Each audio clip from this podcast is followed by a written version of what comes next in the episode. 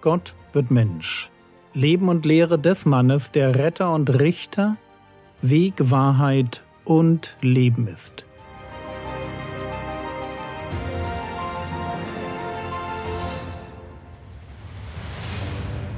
Episode 313 Mission als Herausforderung Teil 4 Ausharren. Das war das Thema der letzten Episode, weil Jesus zu seinen Jüngern sagt, wer aber ausharrt bis ans Ende, der wird gerettet werden. Und mir war die Perspektive wichtig, die Perspektive auf das Thema Ausharren. Wir müssen als Christen nämlich dafür sorgen, dass unser Blick auf die Probleme, denen wir begegnen, immer ein Blick des Glaubens bleibt. Und ganz ehrlich, wer sagt, dass das leicht ist, der kennt weder die Psalmen, noch hat er selbst schon einmal wirklich schwere Zeiten durchgemacht. Aber trotzdem ist es wichtig, dass wir die Perspektive des Glaubens nicht verlieren. Wir folgen dem guten Hirten, und wir haben einen Vater im Himmel, der uns liebt. Deshalb dürfen wir im Leid, trotz aller Überforderung, und allem Unverständnis. Wir dürfen glauben, glauben, dass auch für uns gilt. Wir wissen aber, dass denen, die Gott lieben, alle Dinge zum Guten mitwirken. Und wir dürfen wissen, wo wir die Stärke finden, um nicht aufzugeben, eben gerade nicht in uns, sondern bei Gott. Und deshalb müssen wir unsere aufgekratzte Seele auch disziplinieren, wenn die meint, dass Panik eine Lösung wäre, oder sie mir einreden will, dass Gott sich eh nicht um mich kümmert. Falsch. Und deshalb ist der Psalmist auch ein ausgezeichneter Seelsorger, wenn er formuliert, Psalm 43, Vers 5, Was bist du so aufgelöst, meine Seele, und was stöhnst du in mir? Harre auf Gott, denn ich werde ihn noch preisen, das Heil meines Angesichts und meinen Gott. Hier ist einer, der mitten im Leid seine Seele neu auf Gott ausrichtet. Warum? Weil alles andere Unsinn ist. Und nicht nur für den Psalmisten, sondern gerade für uns. Für uns, die wir in der Taufe mit Jesus gestorben und auferstanden sind. Auferstanden, um ein neues Leben zu führen. Und das ist ein Leben des Glaubens. Ein Leben, das sich an Jesus orientiert. Und was hat der getan, als das Leid kam? Er ist ins Gebet gegangen, um dort die Kraft zu finden, das Leid zu ertragen. Und genau das müssen wir tun, wenn wir merken, dass Gott uns im Hiob-Stil Leid zumutet, wenn Schwierigkeiten nicht nur für mich und meine Charakterentwicklung wichtig werden, sondern wenn sie Teil meiner Berufung sind, um dieser Welt das Evangelium zu bringen. Aber gehen wir weiter im Text. Matthäus 10, Vers 23. Wenn sie euch aber verfolgen in dieser Stadt, so flieht in die andere. Denn wahrlich ich sage euch, ihr werdet mit den Städten Israels nicht zu Ende sein, bis der Sohn des Menschen gekommen sein wird. Das ist mal ein merkwürdiger Satz, oder? Die Frage, die sich mir stellt, ist die. Auf welche Zeit spielt der Herr Jesus hier an? Zuerst einmal ist klar, er spricht nicht über die aktuelle Aussendung. Es ist ein Blick in die Geschichte und es ist ein Blick in eine Zeit, die wir erst in der Apostelgeschichte kennenlernen werden. Der Herr Jesus spricht hier in, ich sage mal, typisch prophetischer Manier. Bei den Propheten muss man auch immer mitdenken, wo sie gerade sind, wenn sie die Zukunft beschreiben. Das hier ist eine Zeit, in der Verfolgung so schlimm wird, dass sie lebensbedrohliche Züge annimmt. So wie wir das direkt im Anschluss an die Steinigung des Stephanus lesen. Apostelgeschichte Kapitel 8 Vers 1 An jenem Tag entstand aber eine große Verfolgung gegen die Gemeinde in Jerusalem und alle wurden in die Landschaften von Judäa und Samaria zerstreut. Frage, was soll ich tun, wenn ich verfolgt werde? Antwort, überlege dir gut, ob es an der Zeit ist, als Märtyrer zu sterben. Natürlich hat es in der Kirchengeschichte immer wieder Momente gegeben, in denen genau das angesagt war, der Märtyrertod. Aber Jesus spricht hier zu seinen Jüngern. Er bereitet sie auf eine Zeit vor, in der aus Ablehnung in Israel echte Verfolgung wird. Und was sollen die Christen dann tun?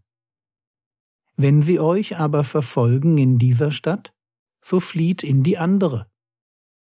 Flucht ist keine Feigheit. Flucht ist die einzige Möglichkeit, um am Leben zu bleiben. Und das Leben ist wichtig. Wichtig, weil wir als Christen einen Auftrag haben, den wir nur lebend erfüllen können. Tote Prediger können das Evangelium nicht weitergeben. Matthäus 10, Vers 23 Wenn sie euch aber verfolgen in dieser Stadt, so flieht in die andere. Denn wahrlich ich sage euch, ihr werdet mit den Städten Israels nicht zu Ende sein, bis der Sohn des Menschen gekommen sein wird. Ihr werdet mit den Städten Israels nicht zu Ende sein. Was meint Jesus hier? Worum geht es ihm? Zu Ende mit was? Und der Kontext dieser ganzen Rede legt das Thema nahe. Es geht um Evangelisation. Es geht darum, dass das Evangelium dem Land Israel gepredigt wird. Es geht darum, dass die Christen, auch wenn sie sich anstrengen, es nicht schaffen werden, alle Städte Israels mit dem Evangelium zu erreichen, bis der Sohn des Menschen gekommen sein wird. Wenn hier steht, wahrlich ich sage euch, dann kennen wir das schon. Es geht hier um eine Aussage, die wichtig ist. Leider heißt wichtig nicht, dass sie einfach ist. Was meint Jesus mit bis der Sohn des Menschen gekommen sein wird? Die Frage wird unter Bibellehrern heiß diskutiert. Und wenn ich hier meinen Senf dazugebe, dann will ich das in aller Einfalt tun und gleich sagen, ich habe kein Problem damit, wenn jemand anderer Meinung ist. Zuerst einmal ist klar, dass Jesus einen Zeitpunkt beschreibt. Es ist der Zeitpunkt, wo er wiederkommt und die Zeit dahin wird zu kurz sein, um das Evangelium zu allen Städten Israels zu bringen. Soweit ist alles klar. Der Begriff Sohn des Menschen, den kennen wir auch, das ist Jesus. Auch das ist einfach. Nun zum Problem. Welcher Moment ist genau mit dem Wiederkommen des Messias gemeint? Es gibt hier verschiedene Möglichkeiten. Wenn wir von der Wiederkunft Jesu lesen, dann denken wir normalerweise an das, was die Theologen das zweite Kommen des Messias nennen. Gott, das Wort wurde Mensch, kam das erste Mal auf die Erde und beendete diesen Aufenthalt mit der sogenannten Himmelfahrt. Jetzt sitzt es als verherrlichter Mensch zur Rechten Gottes. Aber dieser Mensch, Jesus von Nazareth, wird wiederkommen. Das ist, was die Engel den Jüngern kurz nach der Himmelfahrt verheißen.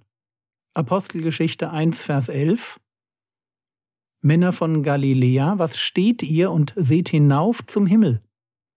Dieser Jesus, der von euch weg in den Himmel aufgenommen worden ist, wird so kommen, wie ihr ihn habt hingehen sehen in den Himmel. Lasst uns das erst einmal festhalten. Jesus wird wiederkommen. Frage, ist diese Wiederkunft hier im Text gemeint? Und ich würde sagen, nein, das ist sie nicht. Warum nicht? Weil dieses zweite Kommen Christi so weit in der Zukunft liegt, dass allemal genug Zeit wäre, alle Städte Israels zu evangelisieren. Wir müssen das Argument für die Aufforderung zur Flucht verstehen. Jesus sagt zu seinen Jüngern, dass sie ruhig in andere Städte fliehen können, weil es für das bisschen Zeit, was sie haben, eh viel zu viel Arbeit gibt. Es lohnt sich nicht, dort zu bleiben, wo sie nichts mehr ausrichten können, weil am Ende, wenn der Sohn des Menschen wiederkommt, noch unerreichte jüdische Städte übrig sein werden. Die Zeitspanne bis zur Wiederkunft ist so kurz, dass es den Christen nicht gelingen wird, allen jüdischen Städten das Evangelium zu bringen und die Kürze der Zeit spricht gegen das zweite Kommen Christi. Wir wissen nämlich, dass Jesus sich Zeit lässt, inzwischen fast 2000 Jahre. Und das ist dicke genug Zeit, um alle Städte Israels zu missionieren, was sie übrigens inzwischen ja auch alle schon sind. In jeder Stadt Israels ist das Evangelium gepredigt worden. Was also ist dann gemeint? Dazu mehr in der nächsten Episode.